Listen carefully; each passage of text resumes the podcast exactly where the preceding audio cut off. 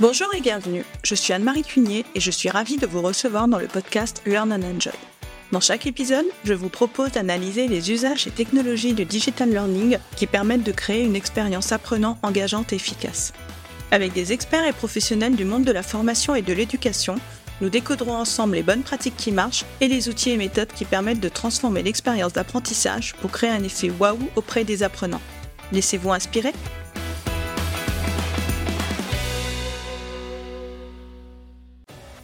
Bonjour à tous Laurent Ono a créé Succubus Interactive à 24 ans, alors qu'il était encore étudiant en maîtrise d'informatique. Pionnière du Serious Game, Succubus Interactive aide les organisations à former, sensibiliser et promouvoir en concevant des jeux sérieux sur mesure innovants et engageants. Avec ses équipes, Laurent a conçu et développé plus de 190 jeux sérieux. Il intervient également régulièrement sur les thématiques de l'expérience utilisateur, de l'engagement et du serious game. Dans cet épisode, Laurent va nous expliquer comment favoriser l'engagement des apprenants grâce au serious game en s'appuyant sur des exemples concrets pour illustrer. Bonne écoute à tous Bonjour Laurent et bienvenue Bonjour Anne-Marie, merci de me recevoir. Eh bien, je suis ravie de te recevoir pour ce nouvel épisode. Donc, ensemble, nous allons voir pourquoi les serious games sont un levier d'engagement des apprenants. C'est cela? C'est bien cela. Et donc, pour commencer, est-ce que tu peux nous dire qui tu es, te présenter et nous raconter ton parcours euh, rapidement? Avec euh, grand plaisir. Je suis euh, donc euh, Laurent, j'ai fondé l'entreprise Succubus Interactive en 2002. J'étais encore étudiant en master à ce moment-là. Et donc j'ai fondé l'entreprise avec un, objectif de, de, développer des jeux vidéo traditionnels, mais rapidement le mot Serious Game est apparu et on s'est respécialisé là-dedans. Ça fait donc 15 ans que l'entreprise est ce qu'on appelle un pure player du Serious Game. On ne fait vraiment plus que ça. Euh, voilà, on a presque 180, 190 projets. On en fait, on en fait de plus en plus. Ça fait un, assez gros track record.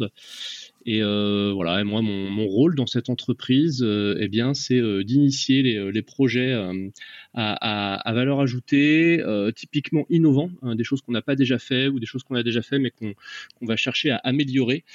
voilà, donc j'ai un, un, rôle principalement technique en début de projet, et puis bah, évidemment en fin de projet pour voir si ça s'est bien passé euh, et, s'assurer que, les clients euh, sont satisfaits. Oui, et puis je crois que comme moi, tu as repris des études tardivement, c'est cela? Exactement, je, euh, je, suis doctorant depuis, depuis un an à l'Université de Genève en, sciences de l'éducation. je poursuis donc une thèse dont le sujet est le, récit interactif et quelque chose qui est, très très utile dans les productions de, de Serious Game puisque ça parle beaucoup de non-linéarité. Oh bah ça doit être passionnant. Donc ce que, bah, ce que je te propose, c'est de rentrer dans le cœur du sujet. Donc euh, et pour commencer, est-ce que tu peux nous dire euh, pour toi ce qu'est un serious game? Et oui, tout à fait. Et je vais même euh, commencer par te retourner la question, ainsi qu'à nos auditeurs. Qu'est-ce que c'est qu'un serious game? En fait, je pense que si chacun se pose cette question à soi-même, on va rapidement se rendre compte que euh, euh, si, on, donne la réponse à voix haute, qu'en fait on a tous une réponse euh, un peu différente, ce qui montre que bah, en fait c'est un format, le Serious Game, c'est un média qui est encore relativement immature. En tout cas, quand on compare aux dispositifs traditionnels dans la formation, tels que l'e-learning, qui est devenu parfaitement mature, tout le monde, tout le monde a la même vision. Donc voilà on va quand même tous s'entendre euh, pour dire que ben, un serious game, euh, l'objectif, euh, ben, c'est de rendre la formation attrayante, engageante, de donner envie d'aller au bout. Et si on va un petit peu au-delà du simple monde de la formation, c'est un média qui est utilisé sur, sur quatre, quatre grands euh, objectifs, hein, la sensibilisation, la formation.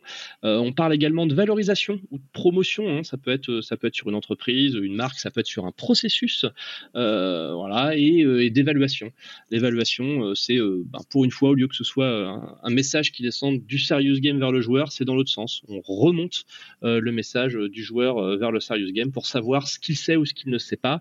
voilà. Puis des fois en faire des moyennes, ce genre de choses là. Donc ça, c'est les quatre grands objectifs sachant que typiquement quand on fait euh, un serious game, on, se nourrit un petit peu, peu des quatre, même si on est très très formation, on n'est jamais 100% euh, formation, 0% les autres, c'est toujours euh, réparti sur, ces quatre pieds-là avec plus ou moins de pourcentage dans chaque. Merci Laurent. Et donc je vais te demander une seconde définition puisque l'on va parler d'engagement. Quelle est donc ta définition de l'engagement? c'est un, grand sujet aussi euh, qui, est, analysé depuis assez longtemps, hein, mais euh, voilà, on, s'entend euh, un peu tous, euh, les, spécialistes, les chercheurs, à, très très très rapidement parler euh, de, la théorie du flow en psychologie positive. Hein. La théorie du flow, c'est comment est-ce que on réussit à arriver dans un état de concentration maximale qui fait que ben, on, on se rend même plus tellement compte de ce qui se passe autour de nous. Donc là, c'est quand on est tellement engagé euh, euh, euh, que, que, vraiment on est complètement absorbé par ça.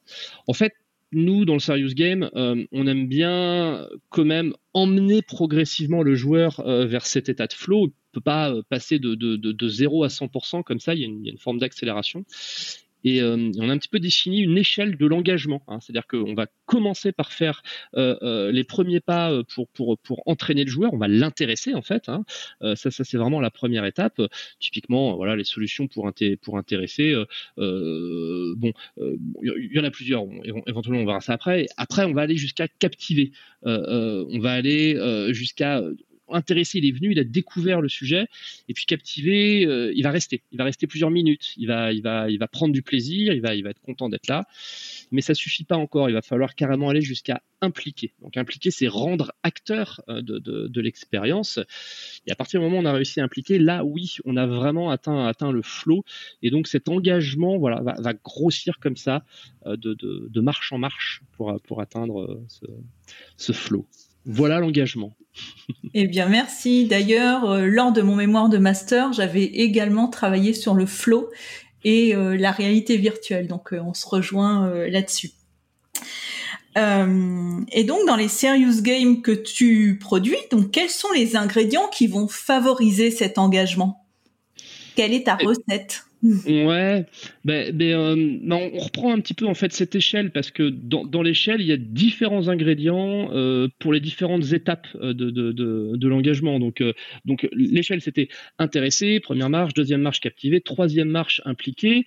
Euh, en fait, ce qu'on fait pour pour la partie intéressée, les bons ingrédients hein, typiquement ça va être ça va être une approche graphique, narrative, de storytelling qui va, va commencer à raconter une histoire. C'est un petit peu le hook, c'est l'accroche, c'est on va commencer à raconter quelque chose les gens vont vouloir en savoir un petit peu plus, donc ils vont, être intéressés, ils vont rentrer dedans. Ensuite, on passe, à l'étape d'après qui va être de captiver. Je, le disais déjà un, petit peu juste avant, euh, captiver, en fait, il y a une seule chose à faire, c'est de donner du plaisir. Alors, on est dans les théories, donc euh, euh, la théorie du flow, la théorie de l'engagement. là, on arrive sur la théorie du fun. Qu'est-ce que c'est que le fun, en fait, pour, captiver les, joueurs?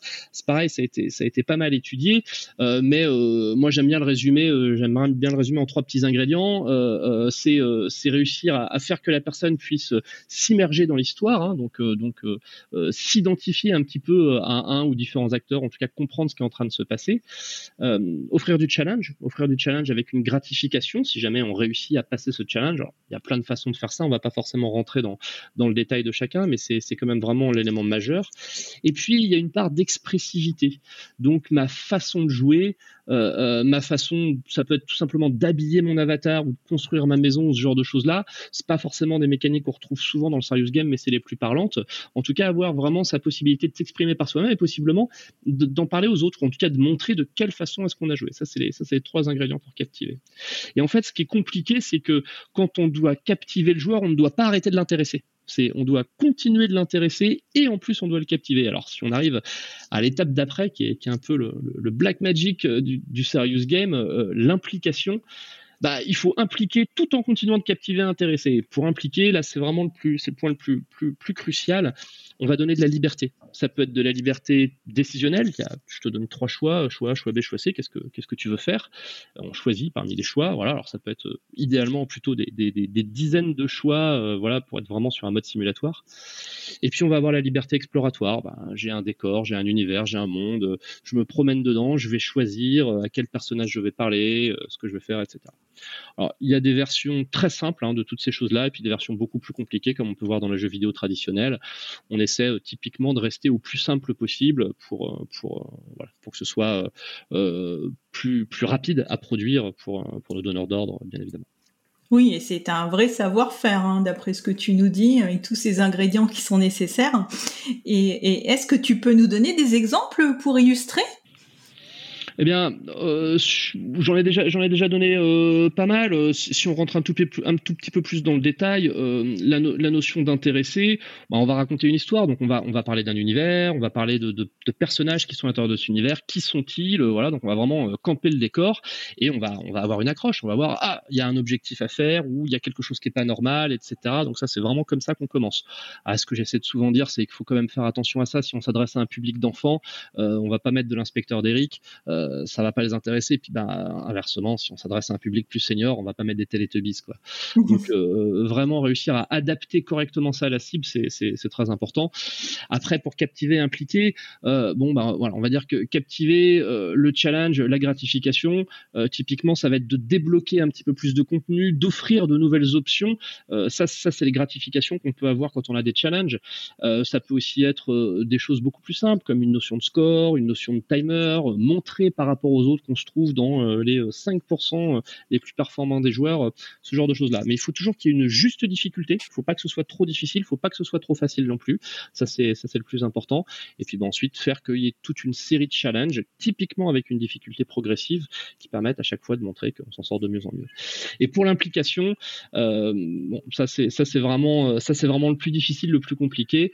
mais il faut s'assurer que ce soit pas linéaire. Hein. Si si vous faites un PowerPoint, c'est slide après slide tu dois cliquer sur next, next, next, tu t'ennuies, euh, même si tu as été intéressé, même si on a réussi à te captiver avec ça, ah, tu vas pas être impliqué parce que finalement, euh, euh, ce que tu fais n'a pas d'impact sur la suite de ce qui va se passer.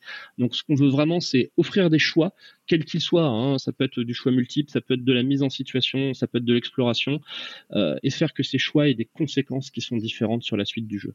Ça permet de faire que si je rejoue, ben j'ai pas la même expérience, ou si toi tu joues, moi je joue, on fait des choix différents. C'est pareil, nos expériences sont pas les mêmes, on peut les partager. Oui, c'est des scénarios en branchement que tu proposes. Exactement, exactement. Des scénarios en branchement. Euh, il peut y avoir pas beaucoup d'embranchements, il peut y en avoir beaucoup. Ça peut, ça peut se rejoindre tout de suite après un premier embranchement pour suivre un tronc commun. C'est assez souvent ce qu'on fait pour éviter les, les niveaux de complexité euh, trop, trop forts. Le plus important, c'est vraiment de donner l'illusion au joueur qu'il a la plus grande liberté possible, même si c'est pas vrai. Le joueur n'a jamais une liberté totale, puisque euh, de toute façon, on est bien obligé de prévoir les, les différentes euh, branches de scénario. Alors c'est peut-être des choses qui vont évoluer un petit peu avec euh, les, les IA génératives, mais on en est quand même encore très loin. D'accord. Et donc, quelles sont les technologies que tu utilises pour la conception de, de tes serious games? Alors, ça, c'est une très grande particularité euh, qu'on a chez nous, euh, c'est qu'en fait, on n'utilise pas les technologies du jeu vidéo traditionnel. Euh, la plupart des studios de serious game utilisent des technologies de jeux vidéo habituels, donc des moteurs 3D type Unity. C'est quelque chose d'assez connu dans le monde du, enfin particulièrement connu dans le monde du jeu vidéo, qui permet en plus de, produire des jeux dans des pages web, mais il ne permet pas de produire des jeux dans des pages web mobiles. Donc on ne peut pas jouer depuis le navigateur de son smartphone. Il faut installer une application. C'est quelque chose qui est vraiment pas très agréable. Donc donc nous, en fait, on a développé un, moteur graphique web. Alors, c'est pas obligé d'avoir recours à ce genre de technologie. Hein. Des, des, logiciels comme Storyline ou même comme PowerPoint euh, euh, fonctionnent très très bien. Euh, après, c'est sûr que quand on veut aller justement sur cette étape d'implication avec de la non-linéarité, on arrive très rapidement à des limitations sur ces, dispositifs-là qui publient à merveille dans le web et le web mobile, mais qui gèrent mal la non-linéarité. Ben, de l'autre côté, quand on utilise des moteurs de jeu, on a cette non-linéarité mais on ne peut pas viser le web mobile. Ça, c'est une des premières technos qui est vraiment très importante euh, à prendre en compte. Puis je pense qu'on peut quand même en citer une deuxième aussi.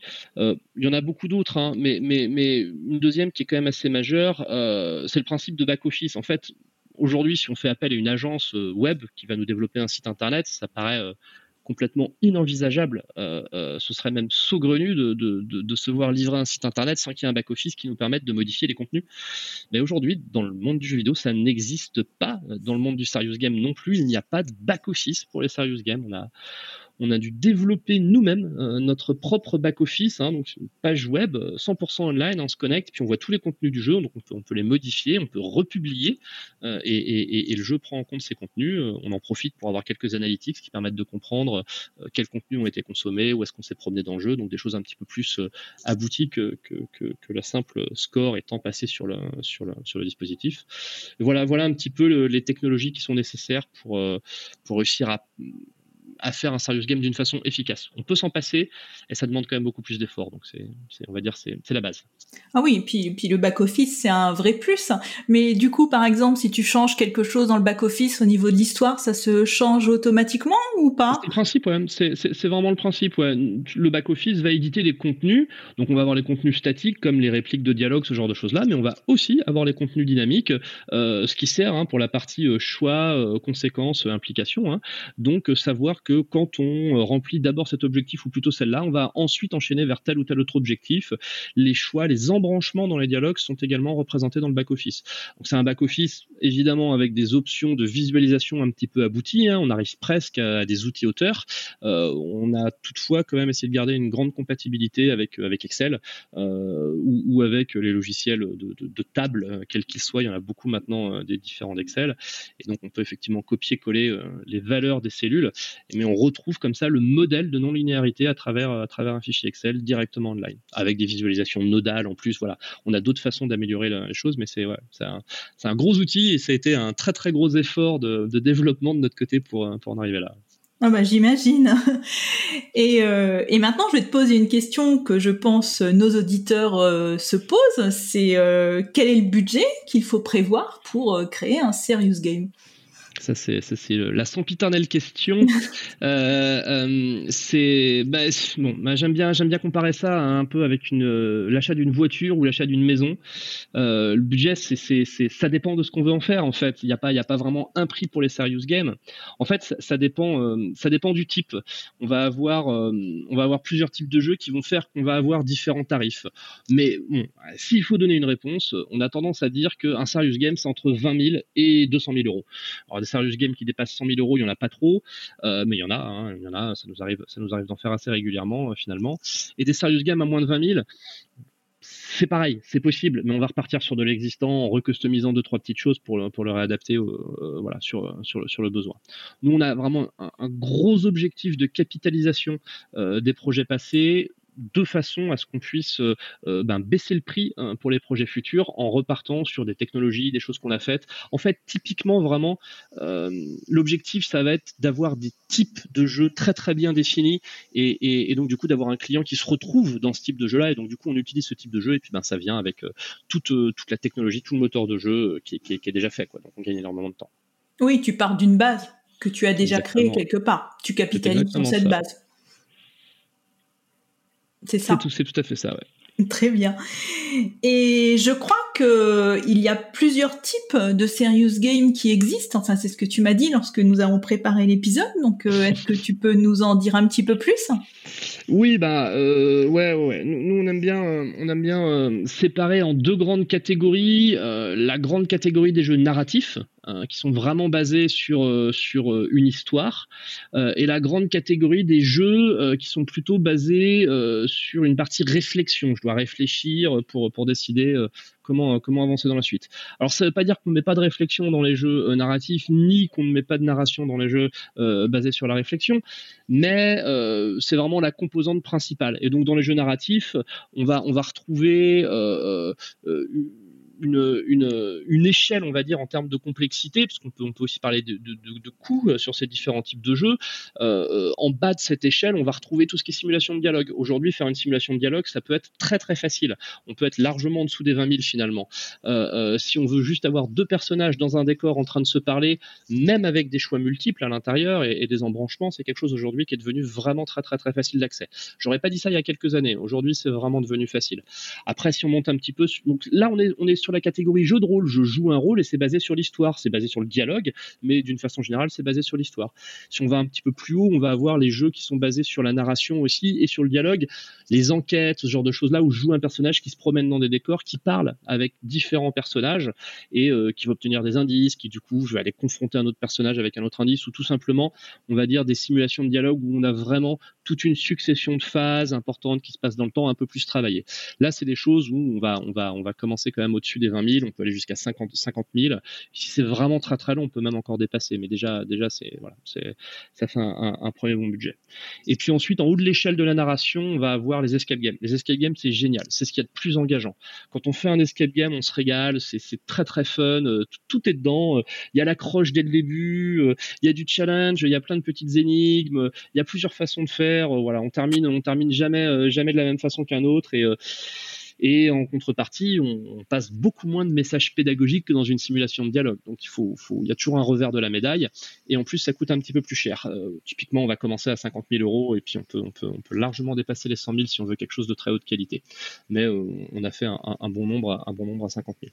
Et puis ben, de l'autre côté, ça va être un peu plus rapide de l'autre côté. Les jeux qui sont basés sur la réflexion, il y a deux grands types. Il y a euh, les jeux, on va dire type quiz. Alors bon, on essaie de faire quand même mieux qu'un quiz. Hein. On va faire, on va faire un, un trivial poursuite, on va faire un jeu de plateau, puis on va pas faire que du quiz, on va faire tout un ensemble d'activités pédagogiques gamifiées euh, qui vont euh, possiblement bien au-dessus, euh, bien au-dessus du simple QCM. voilà, et puis on va apporter des, composantes en plus, comme par exemple la partie multiplayer. Et, tout en haut de l'échelle, bah, on va avoir les business games. Là, les business games, c'est très très très engageant. C'est voilà. Par contre, les premières les premières marches de l'échelle d'engagement sont, plus difficiles à gravir. Par contre, une fois qu'on est arrivé dans, la dernière marche, l'implication, alors là, le business game, il n'y a pas mieux. Euh, euh, c'est un peu comme l'escape game, en fait, c'est pareil, on va commencer à partir de 50 000 euros, alors qu'une gamification, aujourd'hui, on, sait en faire pas cher du tout. Et, euh, bah voilà, les business games, on va typiquement avoir euh, des choses qui vont, là, là, on vient d'en sortir un par exemple pour les étudiants veto. Donc les étudiants veto euh, vont créer leur propre clinique, euh, vont être en compétition contre les autres étudiants de la même promo, et puis ben du coup c'est plutôt pour apprendre la gestion de la clinique, hein, plutôt, que les soins vétérinaires, on va choisir d'ouvrir différentes prestations pour faire venir un certain segment de, clientèle. voilà, on va choisir d'avoir des extra horaires, d'investir un peu plus en équipement, de former, de ces vétérinaires ou de recruter de nouveau, d'avoir plus de personnel support. C'est vraiment la gestion des ressources, l'investissement dans les ressources. Voilà ce qu'on retrouve un petit peu dans les, dans les grandes catégories de serious game. Il y en a, il y en a une autre que, que, que je dois forcément citer, mais qui n'est pas encore euh, vraiment bien pénétrée euh, sur le marché. C'est tout ce qui est basé sur le geste technique et donc typiquement l'utilisation des casques de réalité virtuelle. Quand on va avoir un geste à reproduire, à s'entraîner pour faire ce geste, un casque de réalité virtuelle, c'est top. évidemment, il faut être équipé, il faut la bonne application, il faut le bon truc, il faut le compte entreprise. Ça, c'est complexe. Et aujourd'hui, finalement, on voit que c'est le, frein principal, c'est même pas le développement du, du module, très sur mesure, hein, mais c'est plutôt euh, l'équipement qui permet d'y accéder. Oui, et toute la maintenance qui est nécessaire aussi au niveau des équipements. Absolument. eh bien, merci pour, euh, pour cette cartographie euh, des Serious Games. Et, et pour toi, donc, quelle est la clé de succès d'un Serious Game? On va encore arriver un petit peu dans la théorie et, ça, reboucle pas mal avec la première question. Qu'est-ce que c'est que pour vous un serious game? En fait, euh, la clé du succès d'un serious game, c'est est-ce que le message a été transmis? Euh, C'est aussi simple que ça. C'est l'efficience euh, de cette transmission du message. À quel point est-ce que à la fin de l'expérience, j'ai reçu le message? Ou si jamais c'est un serious game qui au contraire va dans l'autre sens, qui évalue ses utilisateurs eh bien à quel point est-ce qu'on a reçu un, message authentique, euh, précis euh, de la part, euh, de la part des, des, joueurs quoi. Donc ben pour réussir à faire ça, voilà, hein, on, on, continue un petit peu le déroulé de notre conversation, hein, mais il faut de l'engagement. Un, un, un, serious game efficace, c'est un serious game qui engage beaucoup euh, ses, euh, euh, ses, utilisateurs, hein, donc qui les intéresse, qui les captive, qui les implique, qui les met dans, un état de flow. Donc, au sens large, pour faire simple, on peut parler ben, voilà, de, qualité, d'expérience utilisateur, de, qualité de, l'UX. Donc, c'est quelque chose qui est ben, compliqué à atteindre parce qu'un serious game, ben, c'est pas encore mature. Donc, cette définition de qu'est-ce que c'est qu'une bonne qualité, on a finalement pas beaucoup de projets pour regarder ça, euh, euh, même si euh, nous on se targue, voilà, d'en avoir, avoir 180, 190, un petit peu de mal à compter pour, pour être honnête, mais bah, la qualité ne cesse de monter dans tout ce qu'on fait. Donc, à partir de quand est-ce qu'on a commencé à faire vraiment des bons jeux? Si ça se trouve aujourd'hui, on fait pas encore des bons jeux. Si ça se trouve, c'est dans 2-3 ans qu'on pourra dire ah oui là ça y est, on fait vraiment des bons jeux. Et donc derrière tout ça, il y a un message qui est, assez complexe, euh, qui consiste à, dire si même le studio de développement a du mal à se dire où est-ce qu'on met la barre pour dire c'est la bonne qualité, c'est pas la bonne qualité. euh, bon, il y a quelques indices, hein, évidemment. Hein. Si, vous vous retrouvez avec un serious game qui est basé sur des images statiques, hein, même très jolies, et puis avec des QCM euh, qui permettent d'avancer, vous n'êtes pas sur quelque chose où l'expérience utilisateur et l'engagement va vraiment être correctement déployé. Quand même se retrouver dans des univers graphiques animés, euh, typiquement avec de la non-linéarité. Euh, c'est quand même vraiment quelque chose de très important et, euh, donc beaucoup de mécaniques de jeu. On parle vraiment de jeu, pas juste une image et, puis un QCM quoi. Donc des, mécaniques ludiques qui vont faire que ben on est engagé, on va au bout de l'expérience sans oublier qu'à la fin de l'expérience, le message doit avoir été transmis. Donc c'est la bonne, la bonne, euh, euh, la façon d'entremêler, la bonne façon d'entremêler euh, message sérieux et mise en scène ludique. Voilà, la clé. Mmh. Oui, et comme je dis très souvent, le fond est aussi important que la forme. Et ce qui est important, c'est de proposer vraiment une expérience à l'apprenant à 360 degrés, de n'oublier aucune composante. Tout à fait eh bien, merci Laurent. Donc, on va arriver à la fin de notre épisode et qui était vraiment passionnant. Et pour conclure, je vais avoir une dernière question, si tu veux bien. Donc, euh, comment vois-tu l'avenir des serious games? cette réponse, cette réponse, elle change chaque année. euh, donc euh, cette année, j'ai une grande réponse à apporter qui me paraît, qui me paraît vraiment majeure parce que c'est toujours pas quelque chose qu'on a, qu'on a réussi à atteindre euh, dans, l'industrie du serious game. Voilà, on touche vraiment du bout du doigt. En fait. Je disais juste avant hein, qu'un serious game pas efficace, c'est un truc basé sur des images statiques et du QCM. Alors que pourtant euh, le Trivial Poursuite, euh, bah c'est euh, un carton quoi, ça marche bien, ça engage, voilà. Pourtant c'est vraiment rien rien d'autre que des questions. Alors c'est pas des questions à choix multiples, c'est des questions avec même si de temps en temps il y, a du choix multiple, mais c'est des questions avec avec avec réponse libre. En fait, je vais même aller prendre un autre exemple. Allez, question pour un champion. Question pour un champion, mais c'est du QCM aussi. C'est du QCM. Alors comment est-ce que ça se fait que c'est aussi engageant? Parce qu'on est quand même vraiment sur deux, sur deux mécaniques ultra engageantes. Euh, bon, il y a le plateau de jeu, il y a le fait qu'il y ait des petites règles, il y a le fait qu'il y a un présentateur, hein, Julien, alors, Julien Lepers Forever, hein, on l'oubliera pas. mais euh, mais c'est pas ça en fait le, gros gros gros euh, la grosse composante. C'est le côté multiplayer. Donc euh, voilà, comment est-ce que je vois l'avenir des serious games? Ben je vois des serious games multijoueur. Parce qu'en fait, si on ajoute cette composante multijoueur, quelque chose de pas engageant le devient presque naturellement. Donc si en plus on rajoute du multijoueur sur quelque chose qui est bien engageant, bon bah c'est super, on va vraiment aller vers quelque chose de extrêmement efficace. Bon, bah, c'est ce sur quoi on bosse en ce moment. C'est d'ailleurs un petit peu mon sujet de thèse aussi. Et euh, la grande question, c'est vraiment comment est-ce qu'on va réussir à proposer des expériences courtes avec des règles simples, multijoueurs, mais tout aussi bien solo et qui peuvent prendre des contenus euh, pédagogiques que nous ne connaissons pas encore puisqu'on les a jamais fait. Quoi. Donc on développe des plateaux de jeux, voilà, multijoueurs, euh, déjà bien faits, déjà sympas, déjà engageants, avec, euh, avec de la narration, avec de la réflexion, avec des petites règles collaboratives dans lesquels euh, euh, bah, en fait euh, chaque concepteur formateur peut venir apporter ses propres contenus et, ainsi générer une expérience complètement nouvelle, extrêmement gamifiée, sans qu'il n'ait eu à aucun moment besoin de gamifier l'expérience, ça a déjà été fait pour lui. En gros, tu prends un Trivial Poursuite, tu jettes les questions, tu mets les tiennes dedans. Sauf qu'évidemment, c'est digital et qu'on fait beaucoup mieux que Trivial Poursuite. Oui, c'est un template quelque part. Exactement, ouais. Et ça, ça, va faciliter grandement la vie euh, de nos ingénieurs pédagogiques. C'est ce qu'on espère.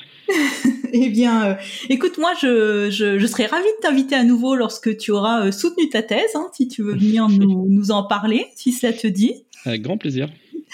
Et je te remercie déjà pour cet épisode.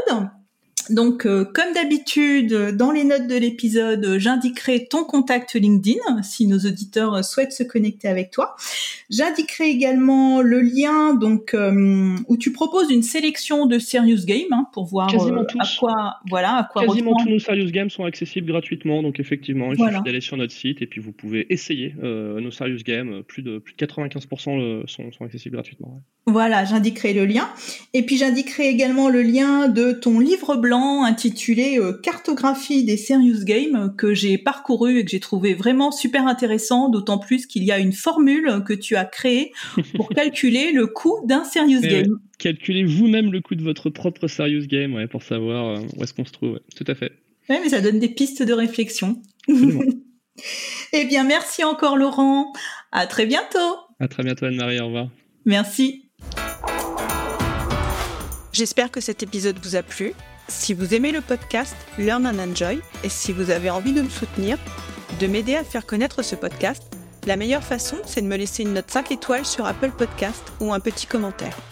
Pensez aussi à vous abonner pour être informé de la sortie des prochains épisodes. Et pour rester en contact ou me proposer un thème que vous souhaitez que j'aborde, vous pouvez me rejoindre sur LinkedIn. Vous me trouverez sous mon nom, Anne-Marie Cuigné. Je vous dis à très vite pour un nouvel épisode.